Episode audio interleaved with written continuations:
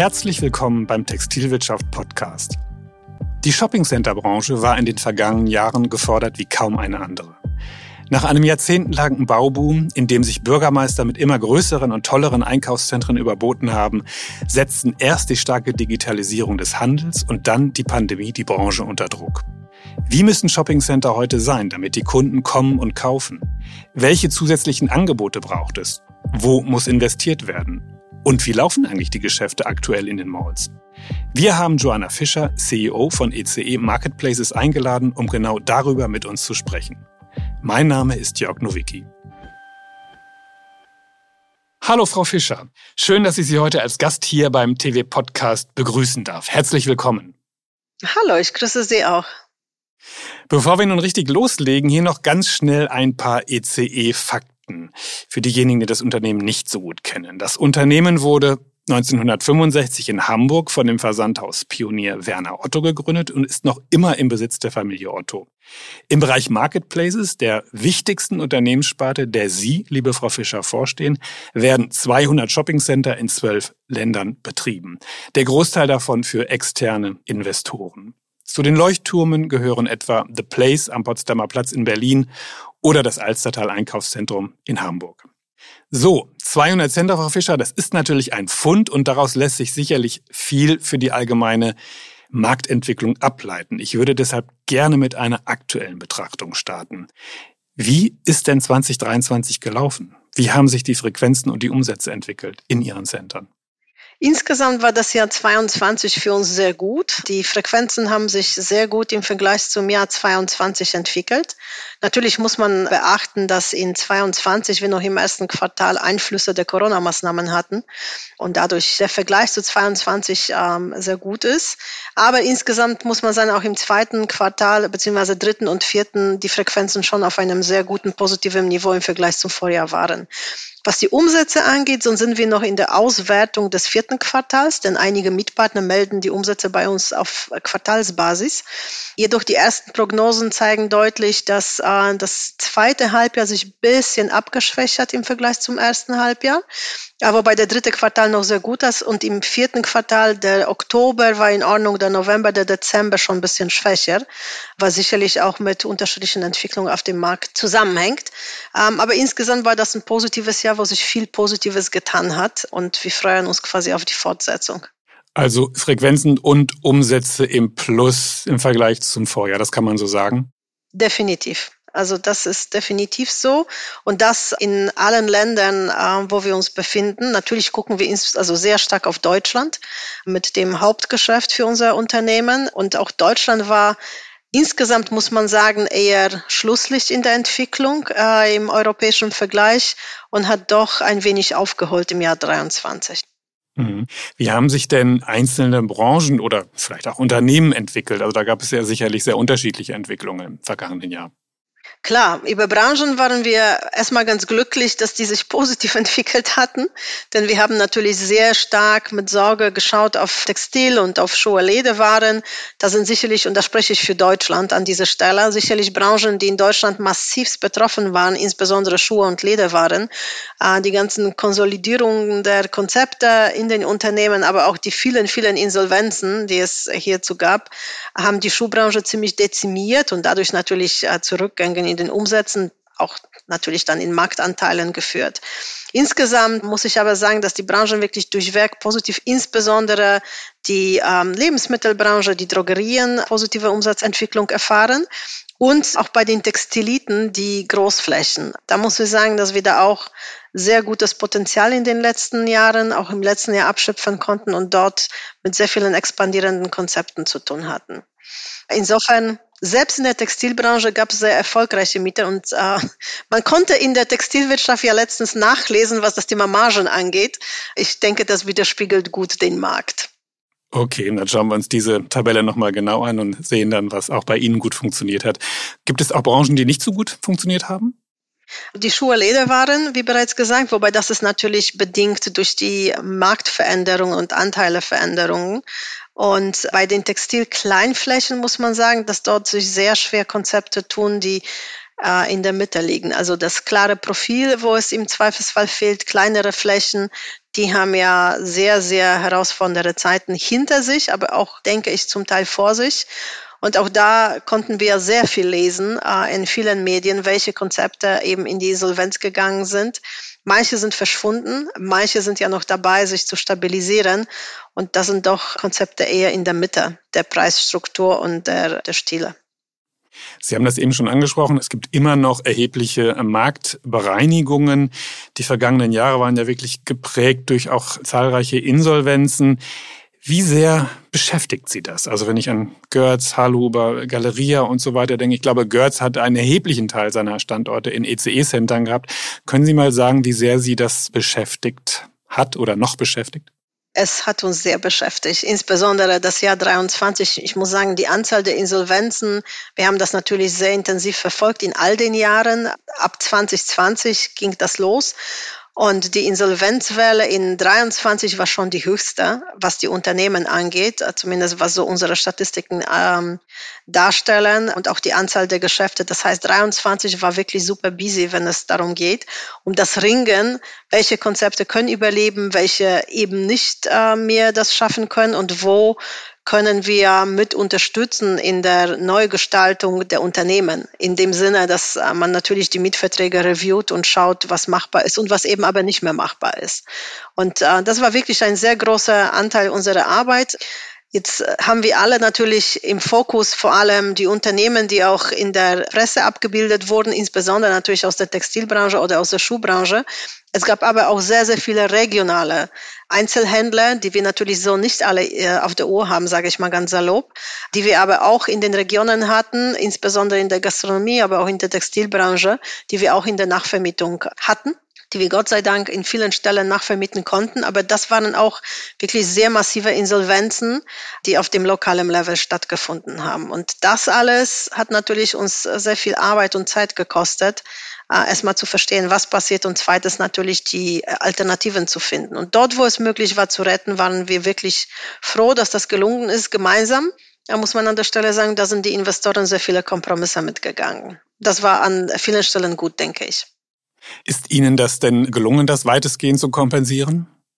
Nein, also das äh, würde ich so nicht behaupten können, denn es sind sicherlich von den ganzen Insolvenzen vielleicht so mehr als ein Drittel, fast an die Hälfte gelungen, die Geschäfte in irgendeiner Form beizubehalten mit revidierten Konditionen, den Rest leider nein. Das heißt, diese Flächen gingen natürlich in die Vermietung und mussten mit neuen Konzepten nachbelegt werden. Das heißt, unsere Leasing Department hatte alle Hände voll zu tun und das ist noch nicht das Ende. Ich meine, wir haben ja weiterhin mit im Moment geöffneten Insolvenzen zu tun. Man liest ja auch weiterhin äh, über Übernahmen von Marktteilnehmern. Ja, ich hoffe, dass das positive Übernahmen sind, wo gute Investoren reinkommen. Und natürlich uns beschäftigt alle das Warenhausszenario, was sich da auftut. Ähm, das sind noch alles Elemente, die auch bei uns natürlich auf den Schreibtischen nicht nur liegen, sondern sehr heiß bearbeitet werden. An wie vielen Standorten sind Sie von Galeria betroffen aktuell? Wir sind bei der Galeria im Moment an fünf Standorten, wobei hier und da sind wir noch stärker in der Nachbarschaft. Aber es gibt doch äh, ganz klar fünf Standorte, wo wir dann uns darüber unterhalten müssen, wie es weitergeht oder auch nicht und sind natürlich äh, darauf eingestellt, die Lösungen zu finden, die es für die Investoren auch notwendig ist zu finden. Und sicherlich sind das keine Nachvermietungsmaßnahmen, die über Nacht gehen, wenn sie notwendig sind. Aber es gilt abzuwarten, was bei Galeria Karstadt Kaufhof passiert, denn auch das noch nicht so ganz klar ist, in welche Richtung das geht. Die Insolvenz ist eröffnet. Das hat bestimmte Abläufe, die wir alle zu beachten haben. Das machen wir ja entsprechend und schauen dann, was wir dann entsprechend unternehmen müssen. Okay, dann würde ich sagen, verlassen wir jetzt mal den aktuellen Block von dem, was so ganz aktuell bei Ihnen auf der Agenda steht und kommen ein bisschen ins Grundsätzliche.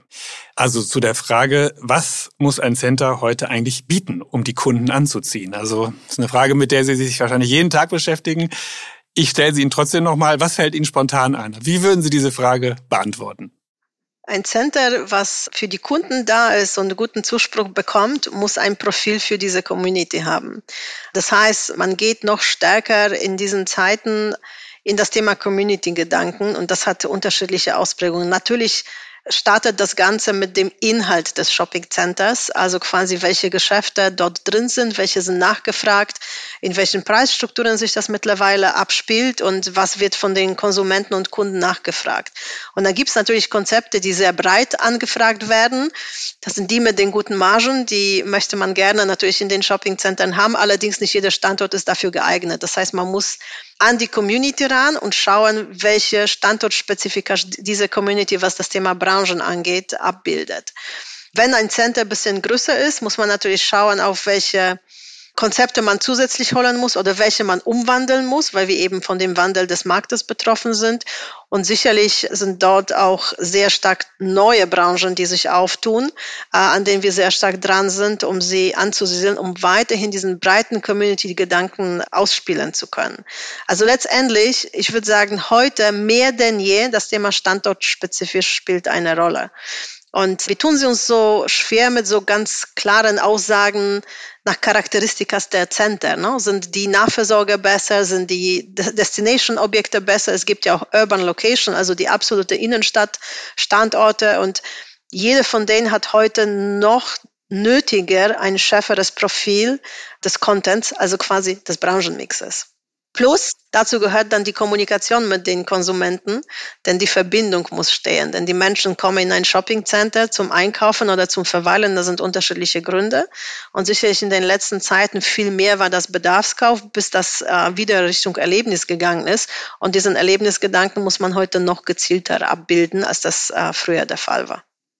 Nun haben Sie eben angedeutet, dass es auch neue Branchen gibt, die sich auftun, die, die in die Center möglicherweise gehen. Welche sind denn das?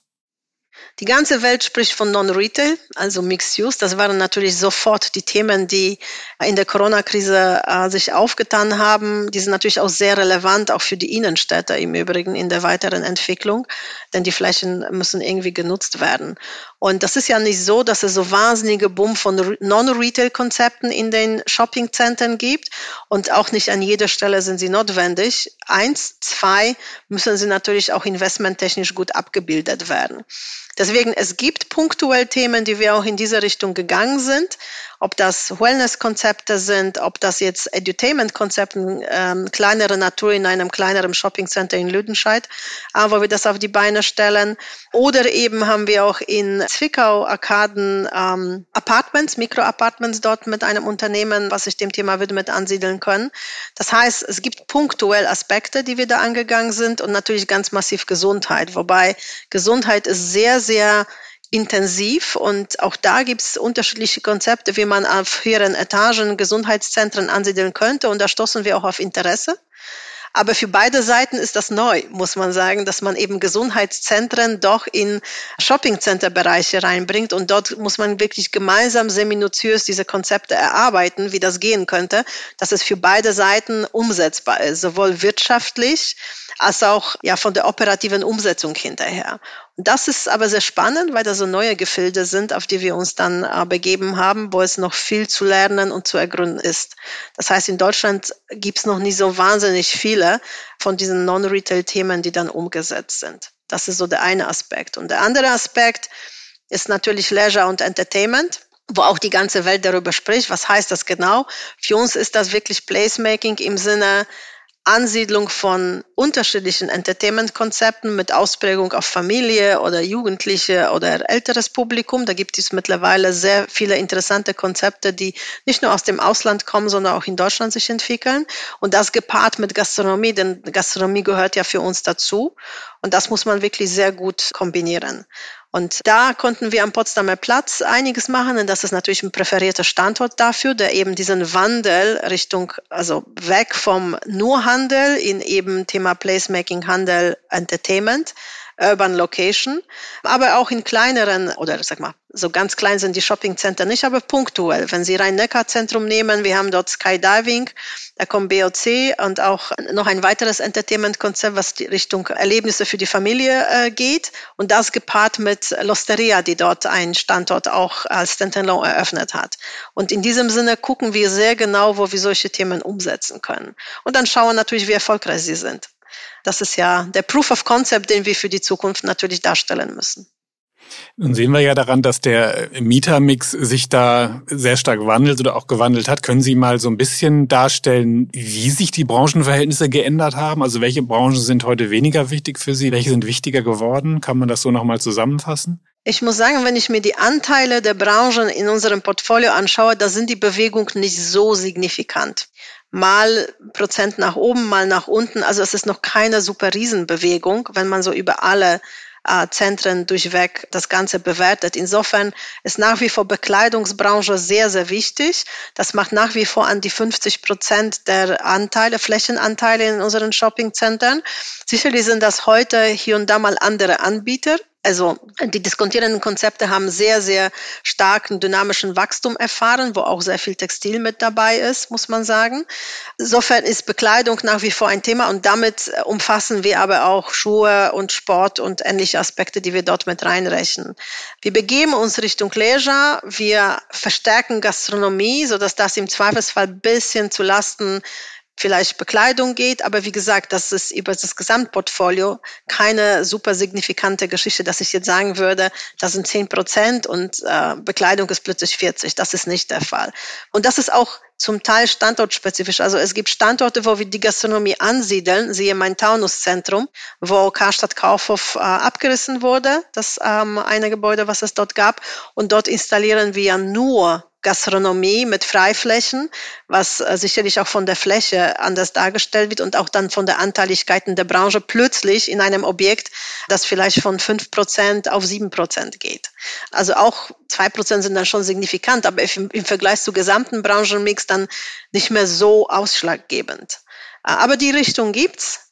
Und ich denke, wenn wir dann in den nächsten fünf Jahren schauen oder es vielleicht sogar länger wird, das muss leider dabei immer so eine, was ist leider, eine Long-Term-Perspektive dargestellt werden, wird man ja weitere Bewegungen sehen. Aber ich glaube nach wie vor, das wird nicht so signifikant dramatisch, wie manche denken. Welche Mieter sind denn die besten Frequenzbringer in Ihren Centern? Also wen haben Sie auf jeden Fall richtig gerne mit an Bord? Na, die, die Kundenfrequenzen bringen.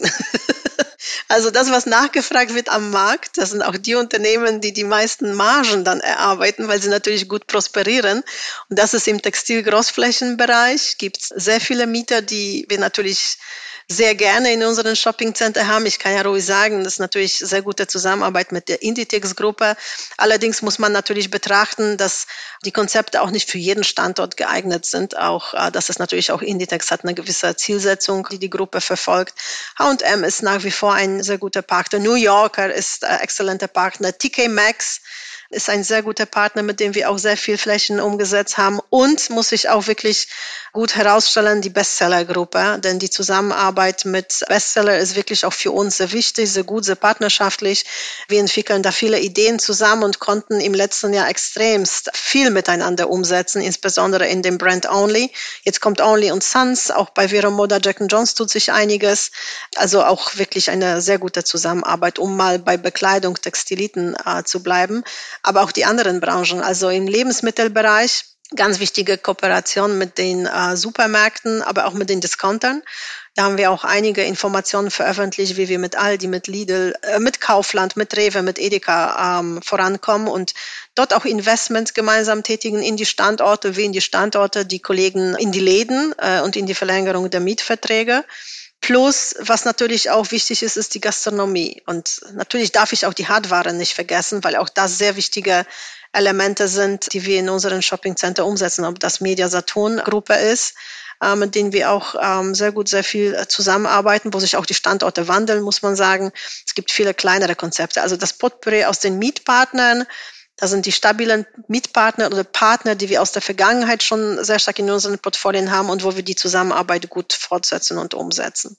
Wenn wir jetzt uns nochmal so die verschiedenen Branchen ansehen, fragt man sich zum Beispiel ja auch, das ganze Thema Discounter. Wir bewegen uns immer noch in einer hohen Inflation, sehr, sehr preissensibel alles. Bauen Sie das aus? Wird das auch vom Kunden entsprechend stärker jetzt gutiert als noch vor ein paar Jahren? Also ist das ein, ein wichtiger Wachstumsfaktor für Sie? Sicherlich in Zeiten der steigenden Preise und der Inflation ist das Thema Preisbewusstsein der Konsumenten besonders wichtig und ausgeprägt. Insofern, die diskontierenden Konzepte haben in den letzten, ich würde sagen, zwei Jahren enormen Push erfahren. Und das nicht nur die Discounter im Lebensmittelbereich. Man hat viel über eben die bekannten Marken wie Aldi und äh, Lidl äh, auch Penny äh, lesen können, sowie weitere, die es dann auf dem Markt gibt, äh, mit denen wir zusammenarbeiten, sondern eben auch in den Hardwaren- oder Textilbereichen. Also Pepco hat enormen dynamischen Wachstum letztes Jahr erfahren. Wir selbst haben 17 Mietverträge äh, mit den Kollegen umgesetzt oder unterschrieben und einige davon sind umgesetzt. Aber auch die Konzepte wie Woolworth, wo wir auch an einigen Stellen zusammengekommen sind, ganz frisch in äh, Hessen Center in Frankfurt war das der Fall wo wir zusammengekommen sind. Action. Ich glaube, Action, das kennt mittlerweile jeder, wie wichtig dieser Mitpartner ist. Und das ist auch ein Mitpartner, der wirklich für gute Frequenzen sorgt. Und ich sagte eingangs, wir lieben alle Mitpartner, die Frequenzen bringen. Und manche vielleicht weniger, aber sind trotzdem vom Sortiment sehr wichtig für Ausgewogenheit und Auswahl für die Konsumenten. Aber ebenso diskontierende Konzepte sind schon welche, die auch für die Frequenzen sorgen. Und deswegen ist ja für uns wichtig, dort wo möglich ist, dort wo es passende Flächen gibt, bei manchen Shoppingcentern haben wir manche Flächen zusammengelegt, um eben ein Action oder ein Woolworth oder Pepco äh, ansiedeln zu können. Das sind auch unterschiedliche Flächennotwendigkeiten äh, für die Partner. Insofern sicherlich die Krisenzeiten der letzten Jahre haben das noch beflügelt, dass diese Branche die Entwicklung fahren konnte. Insbesondere, weil die Mieten natürlich etwas günstiger wurden in diesen Zeiten und die Konzepte können keine super hohen Mieten bezahlen, das wissen wir ja. Ein bisschen muss es sein. Also ganz ohne geht gar nicht sozusagen, aber da matchte der Markt, glaube ich, die Nachfrage mit dem Angebot gut zusammen. Starke Frequenzbringer sind ja auch die ganzen Nahversorger. Sie haben das selbst schon angesprochen, Lebensmittel, Drogerie und so weiter. Die sind ja auch sehr stark in Fachmarktzentren auf der grünen Wiese vertreten. Da merken wir bei Mieterbefragungen, dass diese Standorte doch beim Kunden sehr, sehr hoch im Kurs stehen. Also Spüren Sie das auch oder geht da wieder so ein Shift zurück? Das ist ja besonders während Corona haben die nochmal sehr stark floriert. Und wenn, wie kann man da mit einem Innenstadtcenter dagegenhalten? Gegen diese Convenience, ich komme mit dem Auto, habe alles beisammen, alles praktisch und, und, und so weiter. Also wie, wie kann man da an einem klassischen Standort dagegenhalten? Ich weiß nicht, ob wir unbedingt dagegenhalten müssen, weil das sind für mich zwei unterschiedliche Ausprägungen der Standorte. Und ich sage ja, Gott sei Dank, dass auch die Fachmarktzentren gut performt haben, denn von diesen 200 Objekten, die wir im Management haben, sind an die 70 bei der MEC, unsere Joint Venture mit Metro zusammen, wo eben die Fachmarktzentren sich vor allem befinden. Insofern gut, dass sie funktionieren. Und natürlich waren sie besser performant in der Krisenzeit, weil die Lebensmittel öffnen dürften. Und wenn der große Anteil ein riesen SB-Warenhaus ist, na dann, plus die Nahversorgung, die dann aus den Drogeriemärkten gekommen ist, das ergänzt das Ganze. Und dadurch natürlich hat sich das gut etablieren können mit den guten Parkmöglichkeiten davor. Für Shoppingcenter an sich Wissen Sie, es gibt Standorte, wo es nicht unbedingt autorelevant ist. Deswegen auch darauf würde ich nicht unbedingt abzielen, sondern für mich ist entscheidend das Angebot. Und Gott sei Dank sind wir als Konsumenten zurück aus dem Bedarfskauf was es in der Krisenzeit gab. Ich nenne das ja Krisenzeit, um von dem Thema Covid ein bisschen abzukommen, weil nicht nur Covid hat uns sehr, sehr getroffen, sondern auch die Energiethemen hinterher plus Kostensteigerung plus Insolvenzen plus Inflation plus alles Mögliche. Also in der Krisenzeit natürlich waren wir sehr stark bedarfsorientiert. Das ist hier und da auch noch der Fall. Aber trotzdem sind wir zurückgekehrt zum Erlebnis. Und Erlebnis ist wiederum etwas, wo wir mehr als nur Bedarf kaufen. Und das ist in der Shopping Center gut abgedeckt.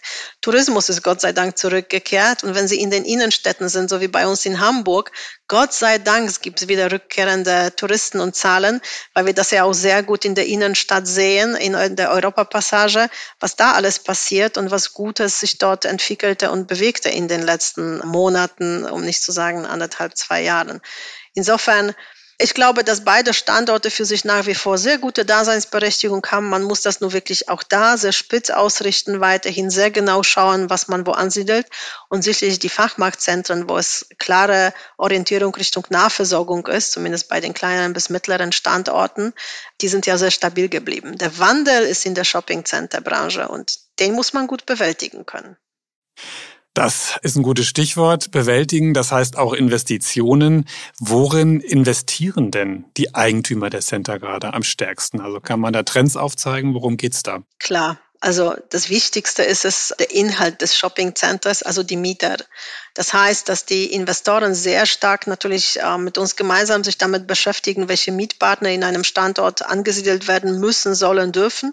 Insofern entwickeln wir da gemeinsam Konzepte, die wir natürlich auch mit den Mietpartnern matchen, um eine gute Vermietungsquote dort äh, zu erreichen und stabilen Branchenmix. Und das erfordert auf beiden Seiten Investments, auch auf der Seite der Investoren. Und das ist ja das wesentliche Aspekt. Und der zweite Trend in der Investition ist natürlich in das Gebäude. Also das Thema ESG ist äh, in allem Munde. Ich sag einfach ganz bewusst diese drei Buchstaben ESG, da steckt viel, viel mehr dahinter für die Investoren, um eben nachhaltige Immobilien zu gestalten, den Beitrag zu CO2-Neutralität. Und das sind wirklich enorme Gelder, die in den nächsten, also jetzt schon fließen, aber auch in den nächsten Jahren weiterhin fließen werden.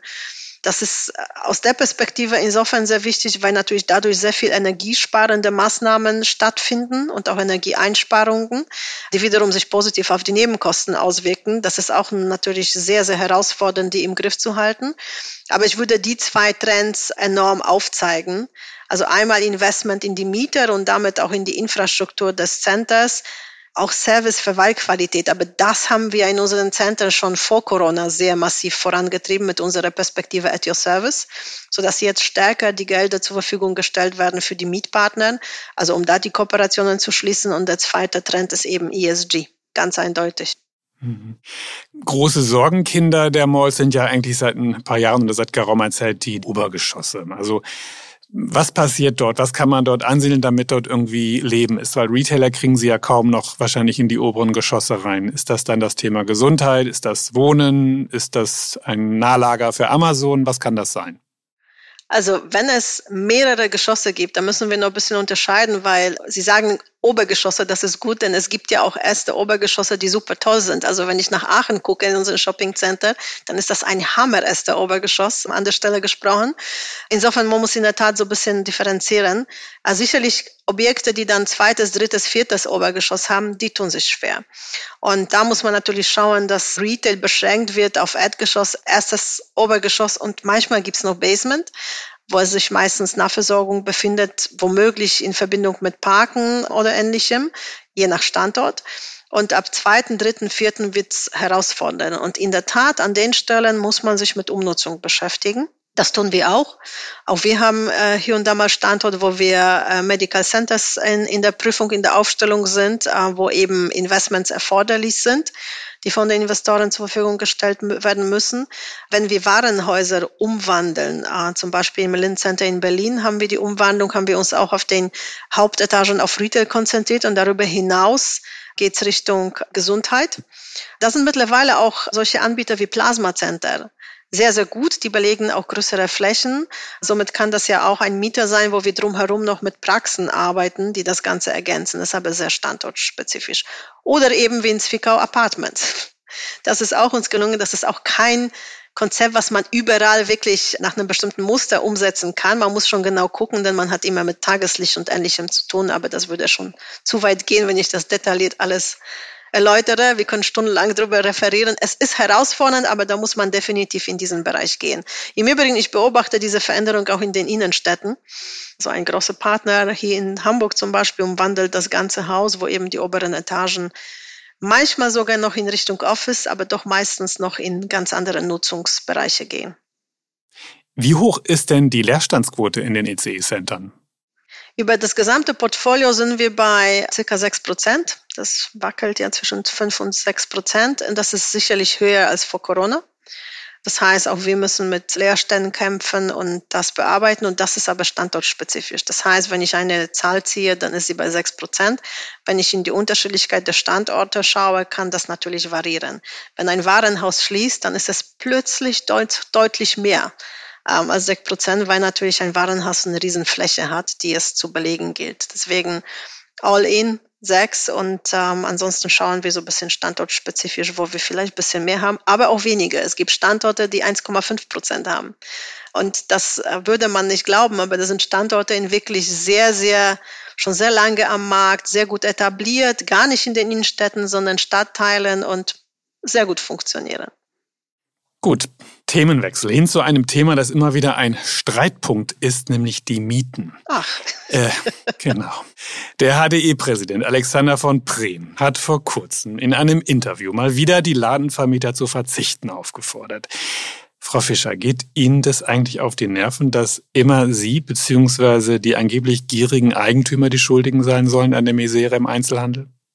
Ach, ähm, Herr Nowicki, ich nehme das sportlich. Also ich verstehe Herrn von Preen, er setzt sich für die Händler ein und wenn es kritisch wird und die Lage sehr schwierig, natürlich schaut man, wo man die, die Fixkosten in irgendeiner Form reduzieren kann. Ob das Personalkosten sind und dann irgendwann mal kommt man natürlich auch bei der Miete an. Insofern, das gehört, würde ich sagen, zum Geschäft, dass man immer wieder schauen muss auf beiden Seiten, was geht und was geht nicht. Und da muss ich sagen, man muss auch stärker auch die Investorenseite mal betrachten in der Diskussion. Wir haben ja bis jetzt immer partnerschaftliche Lösung finden können. Ich würde da sehr stark referieren wollen auf unsere Initiative in der Corona-Zeit, wo wir, glaube ich, sehr schnell auf 50-50 gegangen sind für die Schließzeiten, wo wir natürlich geschaut haben, ob die Außenstände ansonsten ausgeglichen sind, denn das auch gehört dazu, dass man miteinander in der Form gut arbeitet, denn auch die Investoren müssen ihre Kredite bezahlen. Da warten nicht die Banken, bis irgendjemand denkt, dass er seine Miete bezahlen soll, damit der Investor Kredit bedienen kann.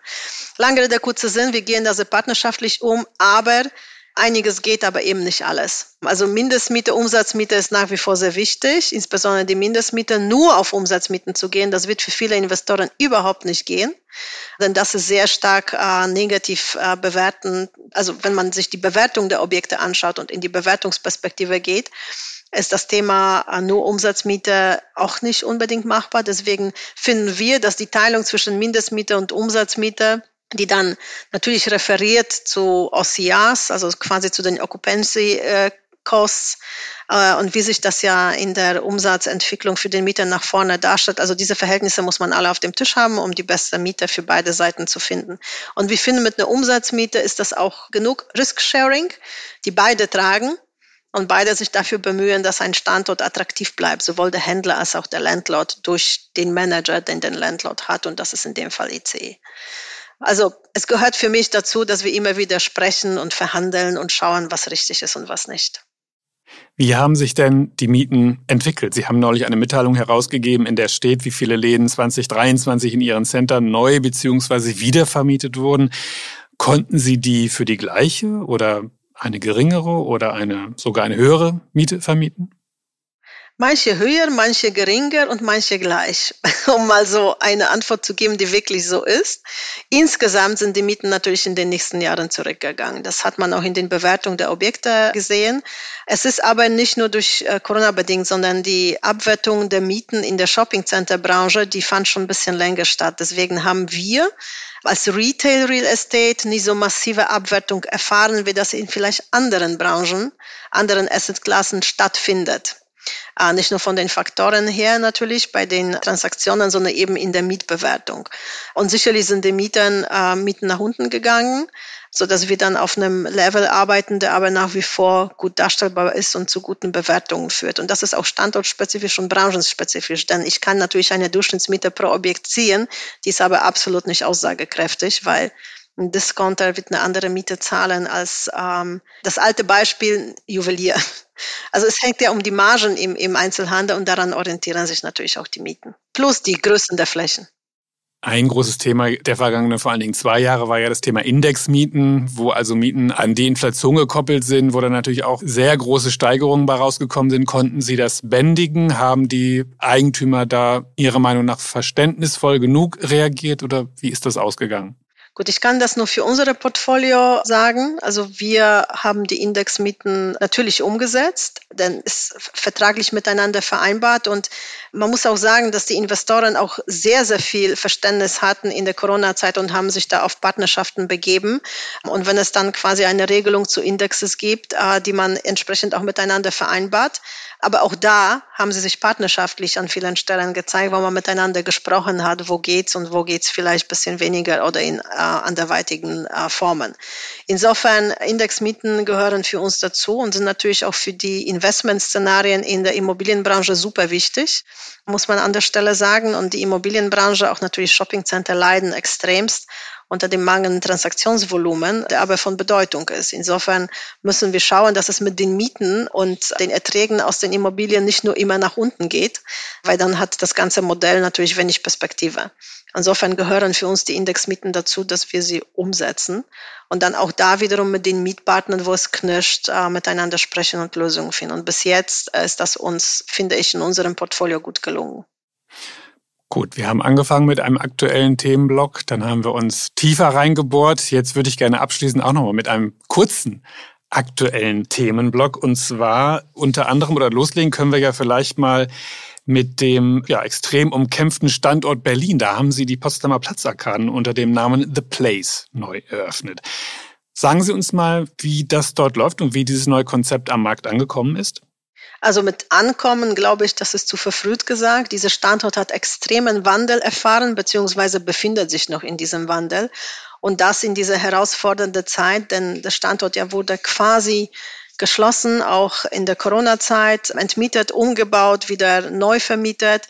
Insofern ist das ein Wandel, der wirklich sehr einmalig ist an einem Standort, der nicht nur Handel beinhaltet, sondern eben auch Offices und Wohnungen.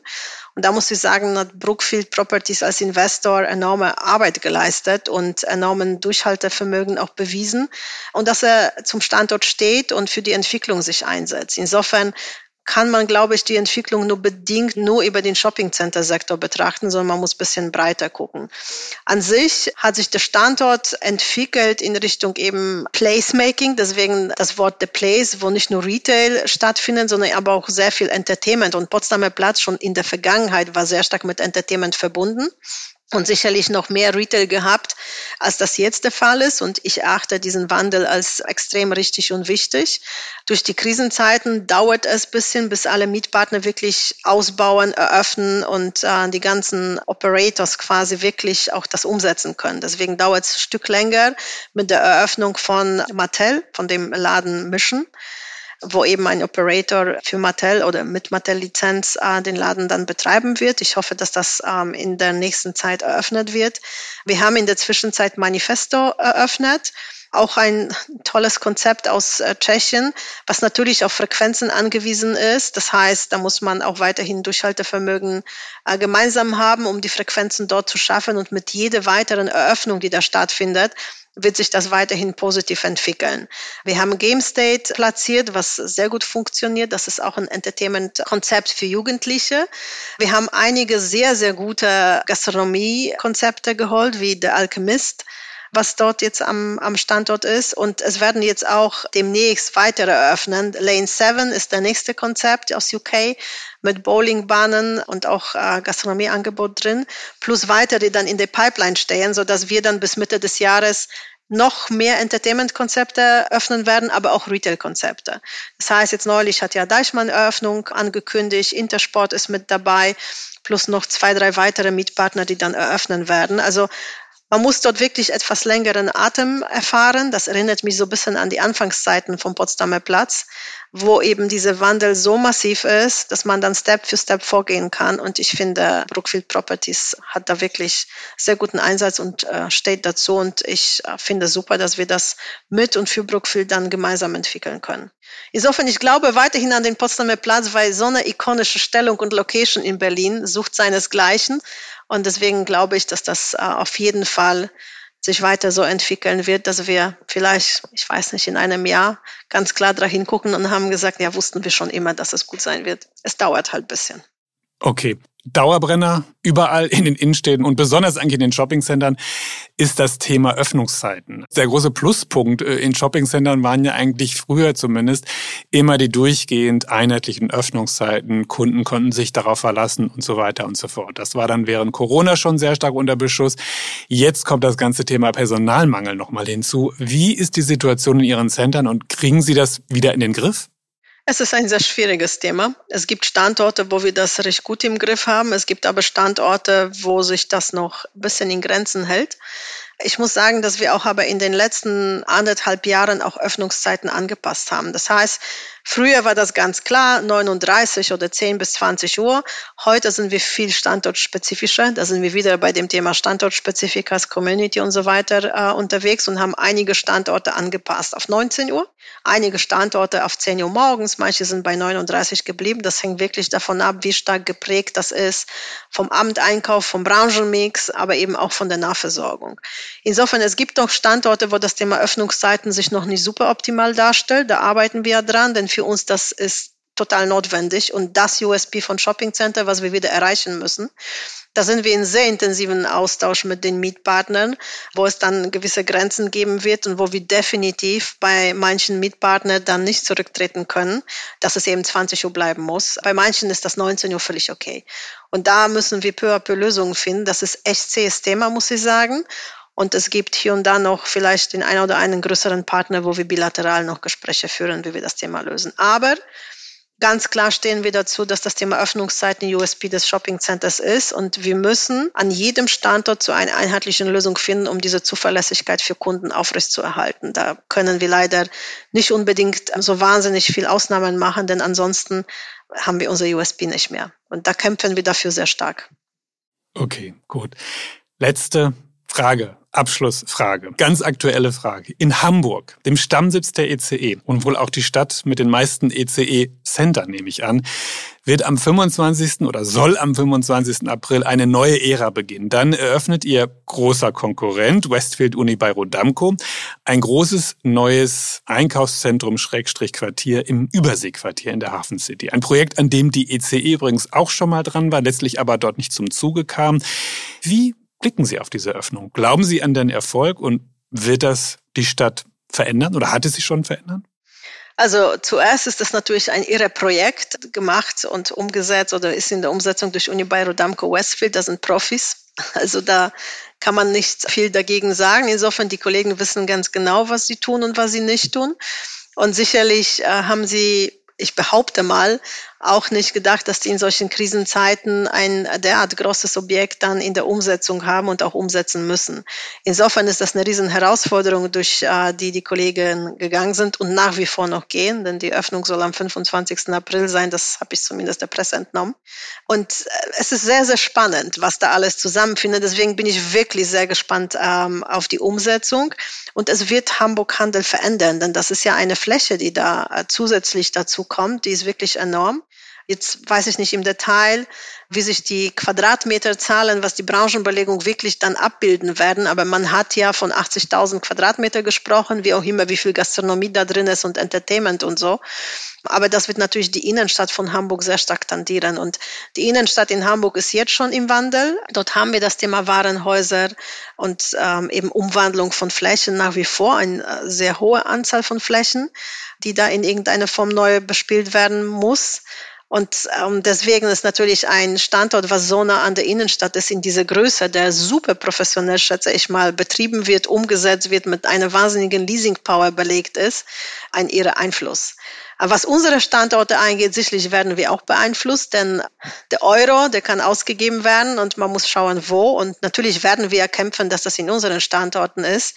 Aber das wäre vermessen zu sagen, dass wir gar nicht betroffen werden. Das wird der Fall sein, wobei ich denke, die Innenstadt wird am meisten das zu spüren bekommen, was im Überseequartier passiert.